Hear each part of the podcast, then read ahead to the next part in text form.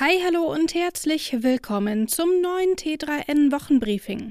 Worum geht's heute? Wir gucken auf Facebook, Instagram und Co, schauen uns den Twitch League an. Wir gucken uns an, wie man verhindern kann, dass man Kaffee über seine Tastatur kippt, blicken auf ein mögliches Google Update und wir geben nochmal Tipps, wie man am besten einschlafen kann. Darum geht's also heute. Fangen wir an. Was hast du am vergangenen Montag zwischen 18 und 2 Uhr nachts gemacht?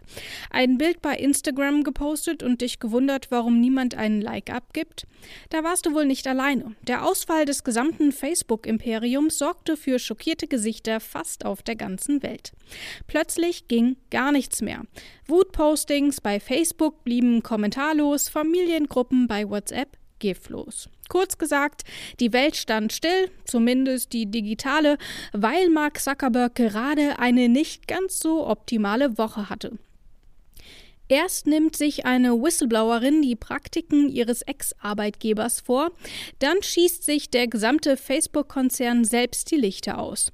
Der massive Ausfall ist auf zwei Fehler und auch einen Techniker zurückzuführen. Aber damit nicht genug. Danach tauchen plötzlich 1,5 Milliarden Datensätze von Facebook-UserInnen im Netz auf. Und als wäre das nicht genug, kostet der Ausfall seines Imperiums Mark Zuckerberg auch noch richtig viel Geld. 7 Milliarden Dollar Dollar einfach mal so verpufft.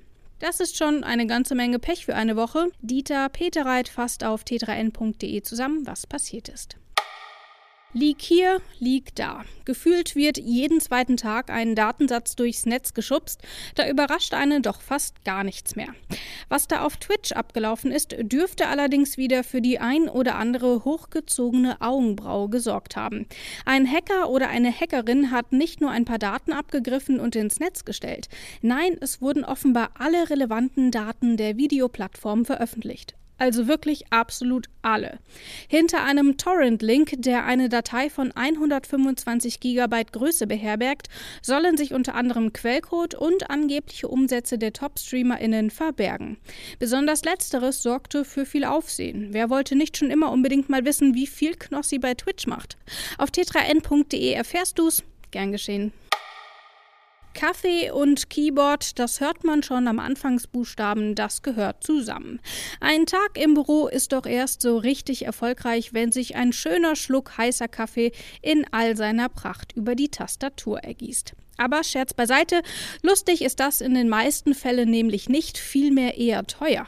Mindestens aber ist der Arbeitstag vorzeitig ruiniert. Mit einem kreativen Scherz im Oktober hat sich Google Japan diesem wiederkehrenden weltweiten Problem angenommen und die Lösung ist gleichermaßen naheliegend wie beeindruckend.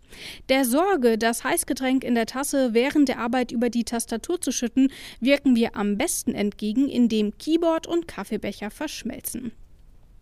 Genau das hat man sich bei Google gedacht und Unomi erschaffen. Unomi ist erst einmal eine traditionelle japanische Teetasse, meist aus Keramik, immer hochgeschlossen. Daran erinnert nun auch die Tastatur Unomi, nur dass man mit der eben auch schreiben kann. Oder kann man überhaupt mit ihr schreiben? Die Kollegin Stella Sophie Wojcik hat sich diese Nobelpreisverdächtige Erfindung mal genauer angeschaut. Immer wenn Google mal wieder seinen Suchalgorithmus und die Anordnung von Ergebnissen verändert, führt das zu Schnappatmung bei den SEO-Teams dieser Welt. Und Google ändert viel und Google ändert oft. So offenbar auch vor kurzem wieder. Das legen zumindest Erkenntnisse nahe, die von zahlreichen SEO-Experten weltweit kommen. Sowohl einige Websites aus den USA als auch deutsche Suchmaschinenoptimierungsportale beobachten seit einigen Tagen Tagen Veränderungen bei der Auslieferung von Suchergebnissen. Aktuell sieht es zwar danach aus, dass vor allem US-amerikanische SEOs zittern müssen, aber auch in Deutschland könnte sich das ein oder andere ändern. Warum Google mal wieder ein Update rausgebracht haben könnte, liest du auf tetraN.de. Unser Karrierereporter Andreas Weck ist zufrieden mit seinem Leben. In der Regel läuft es gut für ihn. Eine Sache, die ihn ärgert, ist aber, dass er nicht gut einschlafen kann. Das war nicht immer so. Während er in jüngeren Jahren mit wenig Verantwortung für die Menschen um sich herum ziemlich gedankenlos durch die Welt gegangen ist, gehört er jetzt zu der Gruppe, die ständig grübelt. Und das vor allem abends im Bett, wo auch sonst. So wie Andreas geht es vielen Menschen, die das Problem der Insomnie oder auch Hyposomnie haben.